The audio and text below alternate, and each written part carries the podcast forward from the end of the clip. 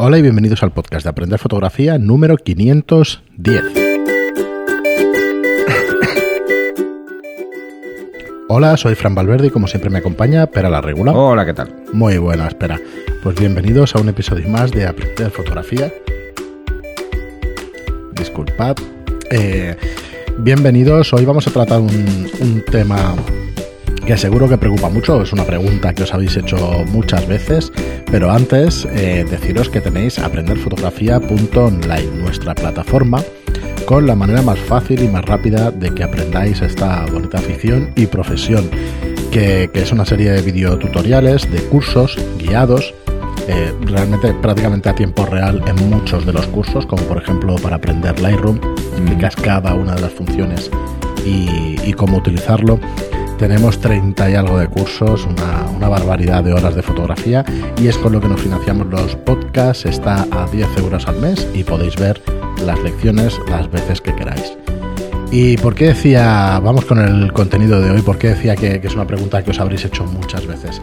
Pues mm, porque la pregunta es la siguiente, nos les hace Javier desde el grupo de Telegram que bueno que también os informo de que existe existe un supergrupo que se llama así mm. en Telegram donde somos 1600 personas ya 1590 o 1600 seguramente cuando escuchéis estos 1600 personas eh, fotógrafos aficionados y profesionales. Hay mm. bastante bastante variedad. Hay unos cuantos profesionales sí además son activos son bastante activos. Sí responden dudas responden crítica de foto o sea la verdad es que sugerencias. Está muy bien la verdad es que está muy vivo el grupo y, y está bastante interesante. Pensábamos que iba a bajar, pero esto, esto no. no. Ahora lo que va es cambiando, se va adaptando. Va cambiando, es, como decíamos en el anterior programa, los, los canales estos o los grupos o, o, las cosas como mensajería, como WhatsApp y Telegram, al final son redes sociales. O sea, son eh, canales de comunicación entre personas, con lo cual son redes sociales. Y, y la verdad es que van evolucionando igual que evolucionan todos todos los canales de red social. Bueno, nos pregunta Javier. Dice, buenos días, una pregunta. ¿Hay en algún curso o podcast algo sobre fotografía a grupos? Me acaban de comentar de hacer una foto a un grupo de teatro. En el teatro y con flash de zapata, aunque no lo pueda sacar fuera de cámara. Gracias. Hay, hay, cosas, hemos tratado bastantes cosas de fotografía de grupo y tal, pero está muy diseminado entre los podcasts. Bueno, dice que lo puede, ¿eh? lo puede sacar fuera de cámara. Uh -huh. Eh, bueno, lo he puesto a grabar porque este usuario es de Telegram y está esperando una respuesta ah, pues, y entonces perfecto. ya se la doy grabada y aprovecho lo mismo que os voy a decir a, a vosotros para ponerlo ahí. A ver, eh, ¿alguna sugerencia? Bueno, si entiendo que si vas a hacer un grupo de, de, de teatro, es un grupo de teatro no actuando, ¿eh? sino que vas a hacer una serie de poses o un posado o simular escenas o lo que sea. Por eso te dejan usar el flash. Si no, no te dejarían usar el flash en una obra de teatro. Esto es normal. Uh -huh. ¿Cuál es el problema? El problema suele ser que los teatros tienen una luz muy dura sobre los artistas porque son los focos. Y el fondo suele tener una iluminación muy plana. ¿Qué te va a pasar con el flash? Si lo sacas de cámara o lo dejas en cámara, da igual. Lo que te va a pasar es que estás metiendo una luz muy puntual contra los personajes. Entonces mm. es fácil que el fondo te quede muy oscuro. Si subes el ISO, entonces las zonas que el flash pegue y que además el foco se te van a reventar con facilidad. Si lo que vas a hacer es foto de posado, entonces no, te, no hay problema. Puedes, te sirve, puedes hacerlo directamente. Puedes jugar con la obturación, bajar y que tengan una luz lo más suave posible en general. Si te van a dar una iluminación, que sea una iluminación general, para que los veas y tu cámara no sufra en los enfoques. Nada más. Y luego iluminas tú. Dices que puedes usar hasta tres flashes. No te compliques. Utiliza uno, como mucho dos. Entonces, si vas a utilizar dos flashes y ves que el fondo no acabas de sacarle todo el partido y que bajar la obturación es demasiado riesgo, pues pones un flash para iluminar un poco el fondo detrás de ellos, que ellos mismos lo pueden tapar, y darle un poquito de luz al fondo, eso te va a ayudar, y luego jugar con un flash montado en la cámara para hacer una iluminación lo más mmm, plana posible, para evitar pues, que tengas sombras, sobre todo por debajo, en los ojos, en las zonas de los ojos, porque las luces en los teatros suelen estar muy altas. Si usan focos de fondo, y mejor que no los pongan para ti. ¿Mm? Que tú controles la luz. Cuanto más controles la luz, mejor E intenta evitar un poco eso, esas situaciones en las que la luz te viene impuesta, ya que tienes la ventaja de hacerlo así. Yo estuve haciendo seguidos para una revista como cinco reportajes a grupos de teatro. Eh, los making ofs creo que están en mi YouTube. Y te darás cuenta. Yo no usaba flashes de zapata, ¿eh? usaba flashes estudio. Me llevé flashes estudio portátiles, eh, me llevé los Profoto eh, con el generador y baterías y utilizaba ventanas bastante grandes, precisamente para tener una luz como mm, con una caída muy lenta, ¿eh? para poder jugar mucho con ellos. Y luego me llevé, por ejemplo, un Mola pequeñito, que es un reflector que ya he hablado más de una vez, para hacer retratos de plano corto con fondos oscuros, ¿eh? que esto pues, a los actores les encanta, para hacer retratos personales. De hecho, no es solo que les encante a ellos, es que es, es un vicio que yo tengo. Yo siempre que hago una sesión de fotos a un actor, eh, en su medio, ya sea en el teatro, ya sea para un reportaje de una revista, luego siempre les pido que esas fotos con el fondo de un jardín a mí pues, que no me gustan nada. Y entonces siempre les pido que se pongan en un rincón. Entonces utilizo el flash, aunque estemos en la calle, utilizo el flash para anular el sol y solo jugar con esa luz y el fondo quede absolutamente negro porque a mí me gusta ese tipo de retrato de carácter, ¿no? Esto lo, lo hablamos en el curso de retrato de carácter y eso es lo que me gusta. Entonces, si vas a hacer de grupo, si puedes evitar una luz muy puntual, que es un flash de zapata, perfecto. Que no, porque dices que es lo que te puedes llevar porque es lo que tienes. Pues nada, mm, intenta jugar con una luz lo más directa posible, ¿eh? por las sombras. ¿Puede tener la sensación de que sea muy plano? Sí, va a ser muy plano, pero al menos las sombras se quedarán por detrás y no te taparán el fondo, si el fondo es el escenario. Si el fondo es cualquier rincón del teatro, intenta rebotar el flash, porque entonces la sombra va a ser muy dura y va a estar enganchada en el fondo. Aunque se vea poco, se verá. Queda muy feo. Se nota demasiado el efecto del flash. Yo que te recomendaría, si es un grupo de teatro, que no las hagas en el teatro.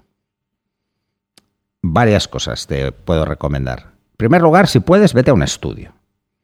Ilumínalos bien y hazles fotos a todos. Esto lo he hecho para, para algunas compañías. El venir aquí a Estudio Lightroom, ponerlos aquí, hacer cuatro fotos y ale. Y esas fotos pues las usan para cartelería, para publicidad y para este tipo de cosas que es súper cómodo y además son fotos que vas a poder trabajar mucho más. Si eso no puede ser y solo mm, puedes contar con los flashes de Zapata y ese día, intenta buscar un sitio en el teatro o fuera del teatro, que a veces les gusta en la entrada y estos donde tengas ya una luz ambiente suficiente para hacer buenas fotos y utilices el flash solo para rellenar. Van a quedar mejor las fotos, van a ser más limpias. Eh, si lo que realmente quieren, como último caso, es hacerlas en el escenario, pues lo que te comentaba al principio, intenta buscar, pues eso, mm, que no te iluminen en el escenario como lo hacen para la función, porque si usan los focos te pueden fastidiar. De hecho, a veces os daréis cuenta de que Mm, además, los actores suelen ir, bueno, bastante maquillados a teatro. Y esto, sumado al flash, pues nosotros no vemos los brillos igual. ¿eh? Pero puedes sufrir. Entonces mm, van a quedar pues así. Es lo que hay, ¿eh? A veces es, más que suficiente. ¿eh? Probablemente ellos no esperen más. Pero si les das un plus, algo más... Sí, sí, siempre es importante superar Es muy fácil que, luego, pues igual, alguno te pida hacer fotos. Eso a mí me ha pasado siempre, ¿eh? Alguno de los actores te diga, oye, necesito fotos para renovar mi portfolio, o, ¿sabes? Y eso sí que te haga entrar en este, en este mundillo, que es muy divertido y que puedes hacer fotos muy chulas, porque los actores, la verdad es que yo lo disfruto mucho. espero que no me oigan, porque si no se van a pensar que les bajaré el precio. Eh, pero yo lo disfruto, es muy divertido. Entonces, pensar esto, pensar que mm, pensar que una de las cosas que va a ser más interesantes es que juguéis, si jugáis con su entorno, que intentéis dejarlo lo más vistoso posible. Y los escenarios no suelen serlo. Hay demasiados elementos que molestan y que a simple vista no se ven. No se ven porque suelen estar más oscuros. Sí. ¿Mm? Muy bien. Eh, pues si puedes hacer eso, o sea, en ese caso, pues usas el flash de Zapata montado en la cámara para que al estar por encima en fotos horizontales te quedará la sombra por detrás y mete una luz adicional para iluminar el fondo, preferiblemente en la misma dirección que la luz principal, o sea, en línea recta detrás de ellos. Si hay un sofá o algo, metes el flash ahí detrás, iluminas suavemente, no pegues un flashazo y metes el difusor angular para que se abra mucho la luz. Esto te lo pondrá muy fácil. Muy bien, Javier. Pues nada, gracias por la pregunta. Eso. Sí, voy a parar. Y vamos con Joaquín, que, que nos responde, eh, le aconsejamos, ahora no recuerdo si le aconsejamos comprar ese 24-120, me parece mucho rango focal, pero al final parece ser que lo ha comprado. Nos dice, muchas gracias por vuestra respuesta. Al final me, me, lo compré y lo uso en una Nikon D7200. No es el objetivo que más me guste, pero resulta práctico en sitios que no puedes moverte más. Eh, lo único es que es bastante pesado, sí, claro, con un rango focal de esas características, pues normal. Dice, no era mi primera opción, ya que quería un 2470 f2.8 de Nikon, Sigma o Tamron, pero se disparaba de precio y el 24-120 estaba de promoción, por eso me decidí. Espero no haberme equivocado mucho. No, es depende del tipo de fotos que hagas. Yo creo que si tú estás convencido de ese objetivo, pues uh, es ideal. No, no, le des muchas más vueltas. No, no, no. Utilízalo y sacarle todo el partido posible Exacto. y ya está. Yo me compré hace muchos años que era de Sigma, si no recuerdo mal, era un 20-120 o un, una cosa de estas. Una cosa super 225, no sé cuánto el era. 18-200 de Nikon, yo es de los mejores objetivos que he tenido. Lo disfruté mucho, claro. lo disfruté mucho. Eh, tenía una cámara con recorte y para, sí, para jugar. Uh -huh. Y la verdad es que eh, esto hace uy, bastantes años, mayor me hago. Y la verdad es que yo lo disfrutaba mucho porque me iba ideal, pues cuando salía por la calle a hacer fotos así generales, eh, tenía más que de sobra. Uh -huh. Muy bien, y nos dice Joaquín, no me gusta repetirme, pero muchas gracias al trabajo que estáis haciendo de compartir con todos nosotros y lograr que consigamos mejorar en nuestras fotografías, aunque en mi caso solo sea a nivel de aficionado. No, bueno, no. Y, y, quién sabe, si, no. si tarde o temprano te meterás a, hacer alguna cosa. No, pero bueno, al final esto es como todo. No, gracias a ti por escucharnos. Uh -huh. Sí, sí.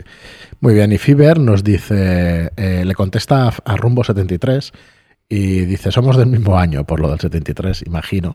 Dice, hasta el último momento pensaba que ibas a decir que querías usar tu, tus fotos en plan promoción. Esto viene de un comentario de un oyente que nos decía que si podía utilizar unas fotos que sacó en una maratón o en un evento. Uh -huh. Dice, yo te diría que si es una zona pública, puedes hacer lo que te apetezca, salvo algunas determinadas fotos por derechos de imagen, pero eso no es patrimonio de la organización, sino de la persona fotografiada que yo sepa. Así es. Sí, así es. Ya lo comentamos en el anterior. A ver, podcast, si es un acto pero... público, es un evento público, abierto al público, donde no hay ninguna restricción, eh, se considera mmm, que estás documentando un acto público, ¿vale? Entonces, eso sí. como fotografía de prensa vale. Si, si tú mmm, lo que te quieres es promocionar como fotógrafo de prensa y, y pones unas fotos de unos eventos, pues en principio no pasa nada. Ah. Nadie se va a molestar. La organización no puede decir nada al respecto, ¿eh?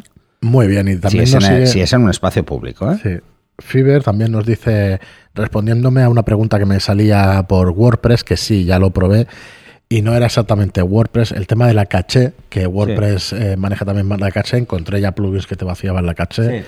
y además no era por WordPress, era por un plugin, no un plugin, por un, un editor visual que utilizamos, que es el Drive Architect, que tiene su propia caché. Entonces ah. era más follón todavía. Y sí, al final en los foros y tal encontré la solución que había que hacer para que, para que funcionara. Así que bueno, dice, eh, nos dice lo que os estoy oyendo ahora del caché de imágenes, me suena a usar me suena a usar algunos servicios de Amazon que tienen caché 24 horas de imágenes. Igual WordPress puede hacer algo similar y tardar X horas en cambiar el display de las imágenes. No, bueno, no es del todo así, pero tú puedes forzar que la caché la, se descargue. Sí, que la descargue o sea, y que, que, la vacíe. Que, bueno, que, que cada persona que entre en la web obligue a que renueve, digamos, esa, no, esa descarga. No, no, no es del todo así. O sea, la mayoría de caché, hay dos tipos de caché. La que hace uh -huh. el servidor, que es para entregar páginas, uh -huh. páginas o archivos o lo que sea, que simplemente tenerlos más a mano, en vez de irlos a buscar a disco, tenerlos un poco más a mano, en un disco más cercano, por decirlo así, no tener que hacer la búsqueda, que es lo que más tarda. -huh. eh, eso es por un lado. Y luego está la caché de memoria, por decirlo de alguna forma, que tiene el propio servidor, uh -huh. o lo que tiene cargado en ese momento. Eh, en WordPress son páginas PHP que se ejecutan en el servidor. Entonces eh, se ejecuta en el servidor y el cliente recibe un HTML resultado. ¿Cuál es el problema? El problema es con los cachés en general. El problema es cuando tú no le dices a tu cliente, tu cliente es el navegador del que lo está Sí. abriendo, que eh, haga lo que quiera.